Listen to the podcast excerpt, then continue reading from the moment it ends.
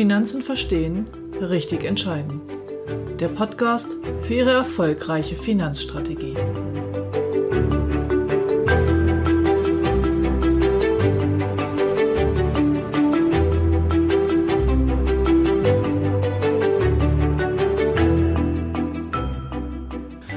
Heute geht es um die richtige Assetklasse für den konservativen Anleger.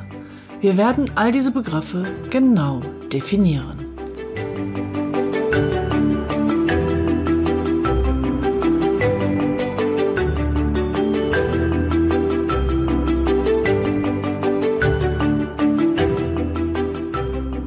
Mein Name ist Ute Grebethiel und ich helfe finanziell erfolgreichen Menschen, fundierte finanzielle Entscheidungen zu treffen, damit sie heute und morgen gut leben und all ihre wirtschaftlichen Ziele erreichen können, ohne sich täglich mit dem Kapitalmarkt oder Versicherungsbedingungen auseinandersetzen zu müssen.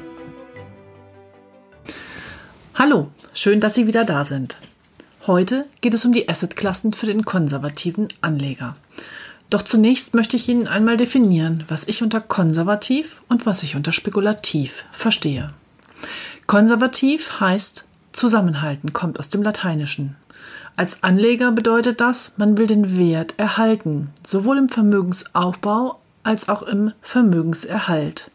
Voraussetzung für den Werterhalt ist aber, dass ihre Rendite oberhalb von Kosten und Inflation liegt damit sie auch in zehn Jahren noch den gleichen Wert haben, den sie heute haben, oder den gleichen Wert erreicht haben, den sie heute anstreben.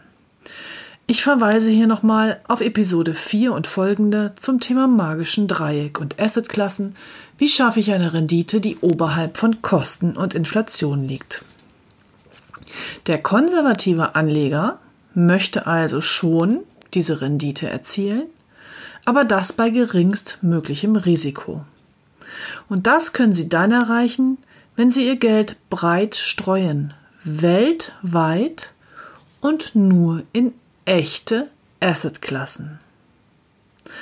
Wenn Sie das so machen, ist Ihr einziges Risiko die Schwankung.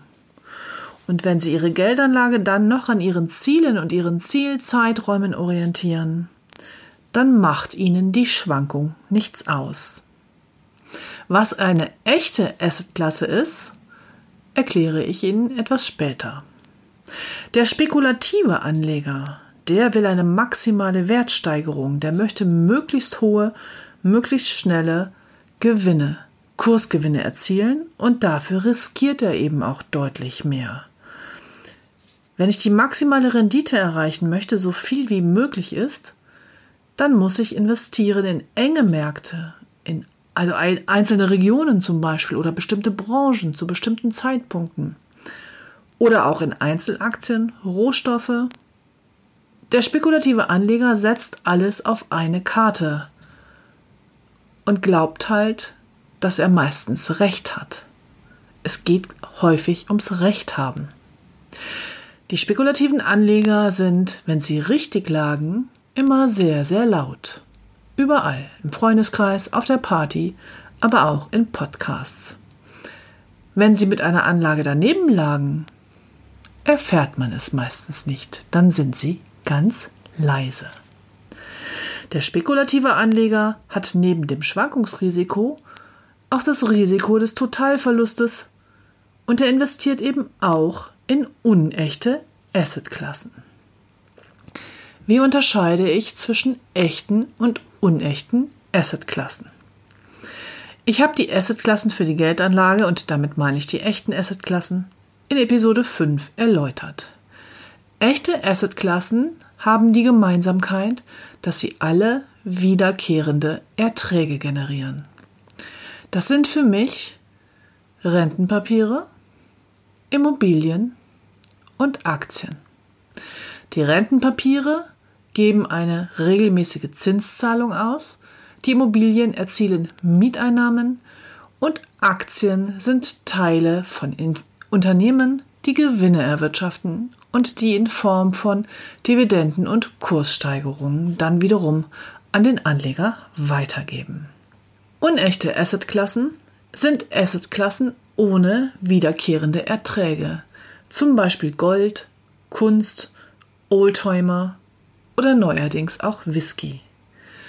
Die Wertsteigerung dieser unechten Assetklassen hängt am Glauben der Menschen. Die Anleger glauben, was es wert ist, und wenn sie Glück haben, ist ein paar Jahre später der Glaube an den Wert dieser Anlagen gestiegen und somit auch der Preis im Handel. Als konservativer Kunde investiert man nur in die drei echten Assetklassen.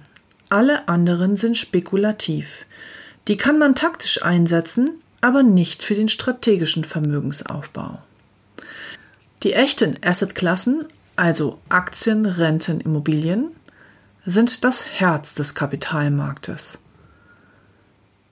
Sie sind hierarchisch anzuordnen. Die Wirtschaft muss mehr Rendite bringen als die Refinanzierung. Das heißt, Aktien müssen auf lange Sicht mehr Rendite bringen als Rentenpapiere.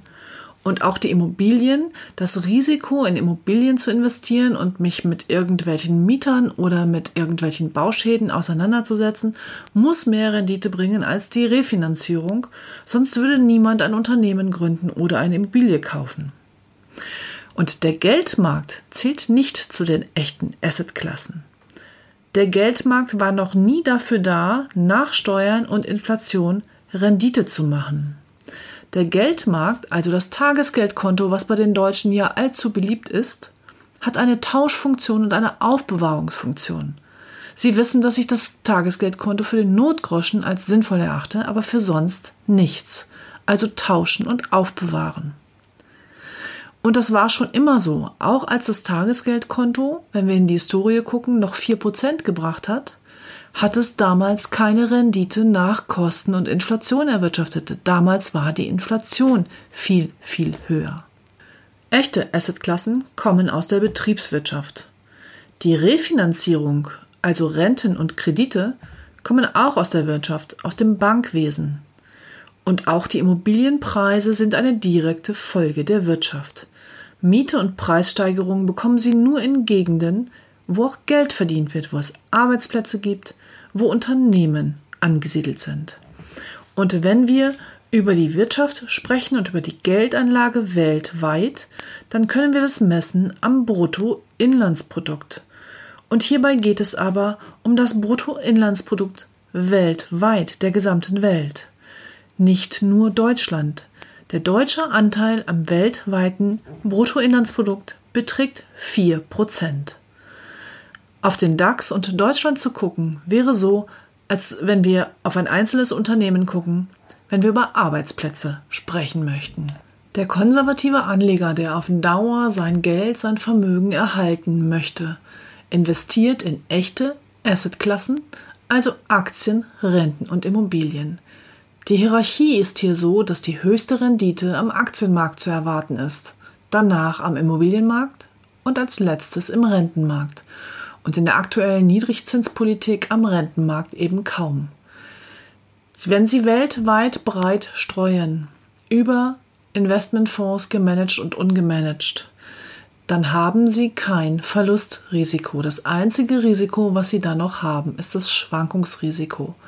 Und wenn Sie dann die einzelnen Töpfe an Ihren Zielen und Zeithorizonten ausrichten, können Sie mit diesen Schwankungen wunderbar leben. Und in der aktuellen Situation ist es so, dass Sie, wenn Sie nach Kosten die Inflation schlagen wollen mit Ihrer Rendite, mindestens mal ein Schwankungsrisiko von 15 Prozent eingehen müssen. Sie können mit Ihrem Tagesgeldkonto keinen Werterhalt betreiben. Der konservative Anleger kann sein Geld nicht auf dem Tagesgeldkonto liegen lassen. Das bedeutet aber auch nicht, dass ich gleich spekulieren muss und in Einzelaktien investieren muss. Oder in Rohstoffe oder Gold oder was auch immer den Leuten da einfällt. Streuen Sie weltweit breit in Aktien. Sie hören schon, ich werde nicht müde, das immer und immer zu wiederholen. Und ich betone das hier so ausdrücklich, weil die Deutschen ja meinen, mehrheitlich mit Sichteinlagen, das ist der Oberbegriff für Sparbücher, Girokonten und Tagesgeldkonten, ihr Geld bewahren zu können. Das können sie vergessen. Die Inflation knabbert wie der kleine Pac-Man an ihrem Geld.